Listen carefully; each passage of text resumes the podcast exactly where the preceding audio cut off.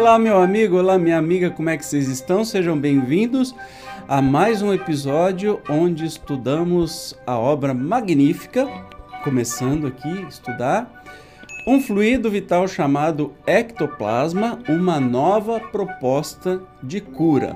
Lembrando que este livro você pode adquirir em formato de e-book ou em livro físico. Eu tenho os dois. No próximo episódio está ali na minha biblioteca. No próximo eu vou trazer para mostrar para vocês, já que essa é uma série que vai estudar dois livros do mesmo autor, Matia Tubino. Esse aqui, um fluido vital chamado ectoplasma, uma nova proposta de cura, e também o livro chamado Saúde e Ectoplasma, tá?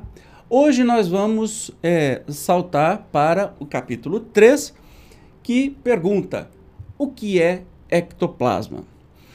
Poderia tentar relacionar o ectoplasma com várias concepções de energias e fluidos aceitas por algumas correntes de pensamento. No entanto, não enveredarei nessa direção, porque seria de pouco proveito no contexto do presente livro. A palavra ectoplasma, no singular, dá a ideia de que se trata de algo único. Em química, quando se diz cloreto de sódio, entende-se exatamente de, de que composto se trata sem nenhuma dúvida.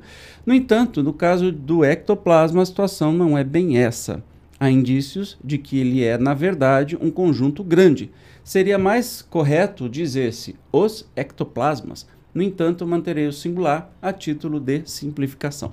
Só lembrando que o professor, doutor, pós-doutor, um monte de título, professor Matias Tubino, que é docente da Unicamp, é químico. Então, a sua área de pesquisa é justamente na química e trouxe todo esse conhecimento, além da sua vivência de 30, 40 anos.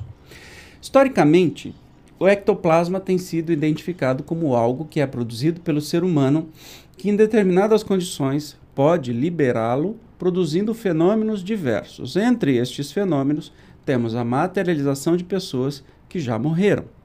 Então, é uma substância de gente viva, tá? Ectoplasma é produzido por gente viva, não se esqueçam.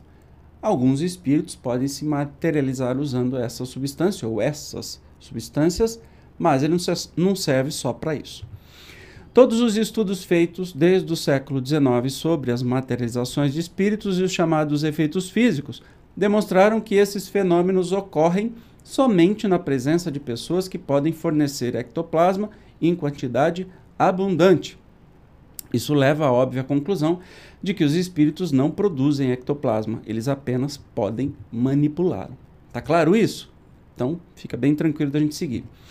Uma observação mais cuidadosa leva inclusive à conclusão de que esta manipulação somente pode ocorrer com a conivência consciente ou inconsciente dos encarnados que fornecem o ectoplasma. Se assim não fosse, esses fenômenos ocorreriam com tal frequência e intensidade no cotidiano da humanidade que os desencarnados passariam a participar diretamente do mundo dos encarnados. Assim, pode-se deduzir que o ectoplasma é um atributo do corpo físico, portanto, da matéria, uma vez que o corpo humano é material, embora seja controlado pelo espírito nele encarnado. Tá claro isso? O ectoplasma é do corpo humano e só pode ser usado com a, a sessão, né? ou a vontade de quem está consciente ou inconsciente, enfim, mas de quem está lá doando. E os espíritos só conseguem materializações com pessoas que têm abundante concessão de ectoplasma, né? Se essa pessoa tem pouca doação de ectoplasma, ele, primeiro, certamente não será médium de efeito físico. Então não é tão facinho assim que as coisas aconteçam, e não nem tão magicamente. Precisa de uma série de fatores. O que se pode admitir que aconteça é que os próprios encarnados, em contato com a matéria, o corpo, durante a encarnação, manipulam-na, a matéria, de tal modo a produzir o que chamamos de ectoplasma. Produção que se daria de modo automático e inconsciente desde a concepção até o desencarne. Então não é privilégio de absolutamente ninguém, é um fator natural. Assim como a gente produz sangue o tempo todo, a gente produz ectoplasma também, tá? Ora, se o ectoplasma está relacionado com a matéria que constitui o corpo humano, ele deve existir também nos minerais, nas plantas e nos animais em geral. Esse ectoplasma dos animais e dos minerais não deve ser igual em termos de complexidade ao ectoplasma existente nos seres humanos. Tal dedução é fácil de ser feita uma vez que, ao que se sabe, o ectoplasma não humano não é suficiente ou adequado para a realização de fenômenos físicos e de materialização. Se fosse, esses fenômenos ocorreriam livremente, livremente, inclusive com a manifestação de espíritos desencarnados. Haveria interferência direta e intensa dos desencarnados no mundo dos encarnados, criando uma grande confusão. Essa já imaginou? Não tem jeito de acontecer nenhuma manifestação espiritual de espíritos utilizando-se de energia de médiums de efeito físico ou do seu ectoplasma sem a presença dessas pessoas vivas. Então, uma casa assombrada só é assombrada porque tem alguém por perto ou dentro dela que fornece ectoplasma que os espíritos podem manipular. Entendeu a sacada? Uma casa mal assombrada, se não tiver ninguém por perto, não vai acontecer nada nunca. Porque os espíritos não conseguem interferir no mundo físico sem essa substância. Graças a Deus, senão seria uma zona. Ei, ia ser um fubá, né? Que bom. Hernani Guimarães Andrade, outro doutor maravilhoso, que eu recomendo que você leia, já desencarnado. Recomendo que você leia muito. Todas as obras dele é encantador.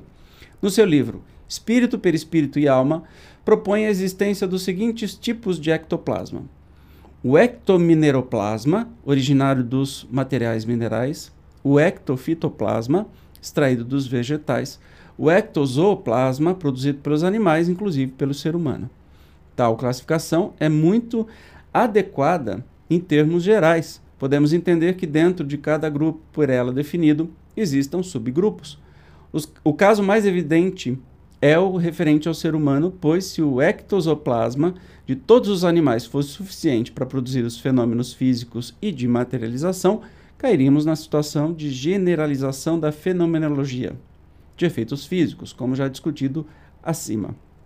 Estou vendo que para ler essas coisas vou ter que é, botar azeite na minha boca para ficar mais leve. Cada palavra é complicada. Assim, o ectoplasma humano deve ter alguma coisa de diferente dos demais ectosoplasmas. Seguindo a linha de raciocínio de Andrade, podemos chamar esse tipo de ectoantropoplasma.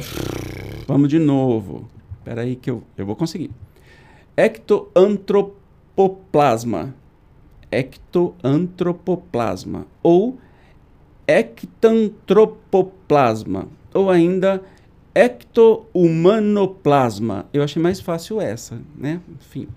Para efeito de simplificação de terminologia, no sentido de tornar o significado mais acessível às pessoas, podemos dizer apenas ectoplasma mineral, vegetal, animal, humano, etc. muito obrigado. Muito obrigado, professor. Assim a gente vai evitar grandes vexames que eu iria passar. Aqui me refiro simplesmente a ectoplasma em sentido geral. E muito bem. Entendeu? Claro que não tudo, né? Mas entendeu? O que, que a gente pode abstrair ou que pode resumir de hoje? Uh, ectoplasma tem de diversos tipos, mas os espíritos só se manifestam pelo ectoplasma gerado por humanos vivos, corpos, já que é uma substância de um corpo físico. Se não tiver, não tem manifestação de espírito. Ok? A gente produz mais ou menos ectoplasma de acordo com o nosso corpo físico, assim como a gente é médium mais ou menos. Ah, não é intensivo que fala a palavra. Médium mais ou menos abrangente, também não é. Esqueci. Enfim porque é da nossa concepção física. A gente tem os magrinhos, tem os gordinhos, né? Então, depende de como somos, assim é o nosso ectoplasma, assim também a nossa mediunidade. O professor Sérgio Felipe de Oliveira, um querido é, médico, pesquisador também sobre a mediunidade, nos diz que nossa glândula pineal, que é a nossa antena Wi-Fi, tem cristais de apatita e sua maior ou menor quantidade determina o quão intensivo ou quão ostensivo. Lembrei! O quão ostensivo será a sua mediunidade, ou seja, mais uma característica física. Se você não é médium desde criança, não vai fazer plim e virar médium do dia para a noite, porque teria que ter essa constituição física. Beleza?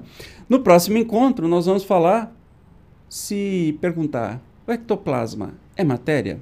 O que, é que você acha, hein? Eu te espero como sempre. Obrigado pela sua presença. Ó, beijo, até lá. Tchau.